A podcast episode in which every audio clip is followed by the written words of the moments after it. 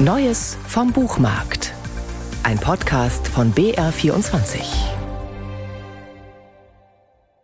Die Münchner Elisabeth Edel und Wolfgang Matz bilden zusammen nicht allein ein Ehepaar, in der literarischen Welt sind sie ein renommiertes Übersetzerpaar. Seit Jahrzehnten schon übersetzen die beiden viele große Namen aus dem Französischen gemeinsam. Briefe von Gustave Flaubert, die Lyrik von Philippe Jacotet, Julian Greens Tagebücher. Zusammengekommen sind sie, schöne Fügung, auch über die Literatur und über eine Übersetzung, nämlich die der Cahiers von Simone Weil. Wir waren Kollegen an der Universität in Poitiers. Ganz einfach am Germanistischen Institut der Universität Poitiers, das ist in Südwestfrankreich. Und ich war da schon ein paar Jahre lang als Lektorin und irgendwann kam ein neuer junger Kollege. Dieser junge Mann hieß Wolfgang Matz. Mit ihm zusammen hat Elisabeth Edel auch schon mehrere Romane Georges Simenons ins Deutsch übertragen. Drei Maigrets und einen Non-Maigret. Ab morgen liegt ein weiterer Non-Maigret in ihrer Übersetzung vor.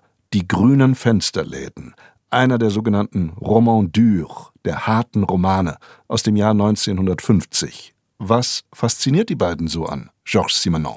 Es ist für mich einer der interessantesten Romanautoren der französischen Literatur im 20. Jahrhundert. Er ist ganz lange Zeit nicht als wirklicher Romanautor ernst genommen worden, sondern als Autor von Kriminalromanen. Aber es ist ein Autor, der unglaublich dicht dran ist an Realitäten, an Realitäten von Personen, von Psychen, von Gesellschaften. Und er hat sich immer vollkommen abseits gehalten von allen literarischen Physimatenten. Er wollte die Menschen treffen. Das gelingt Simenon in die grünen Fensterläden famos. Im Zentrum steht ein fiktiver, berühmter Schauspieler namens Émile Maugin, Theater- und Leinwandstar, ein Koloss von einem Mann, dem schon in der Anfangsszene von seinem Arzt eröffnet wird, dass er nicht mehr lange leben wird, wenn er seinen verschwenderischen Lebensstil nicht ändert. Man hat bei diesem 59-jährigen Mougin immerzu Gérard Depardieu vor Augen. Und siehe da, Depardieu verkörpert Mougin in der in diesem Jahr erst in Frankreich angelaufenen Verfilmung dieses Simenon-Romans, so wie er gerade erst auch dessen weltbekannten Kommissar Jules Maigret im Kino gespielt hat. Mougin ist ein Ekel. Mougin ist ein Kotzbrocken. Aber, und das ist eben die Kunst, denke ich, von Simenon, im Laufe dieser Erzählung, also mit all diesen negativen Geschichten, die wir ständig über Maugin hören, also auch mit seinen ganzen Exzessen, die wir vorgeführt bekommen, mit all seinen Ausrastern und Ausrutschern gerade seinen Frauen gegenüber, irgendwann ist es aber so, dass er einem ans Herz gewachsen ist, trotz allem, ne? Die grünen Fensterläden erzählt vom Sterben dieses Mogin.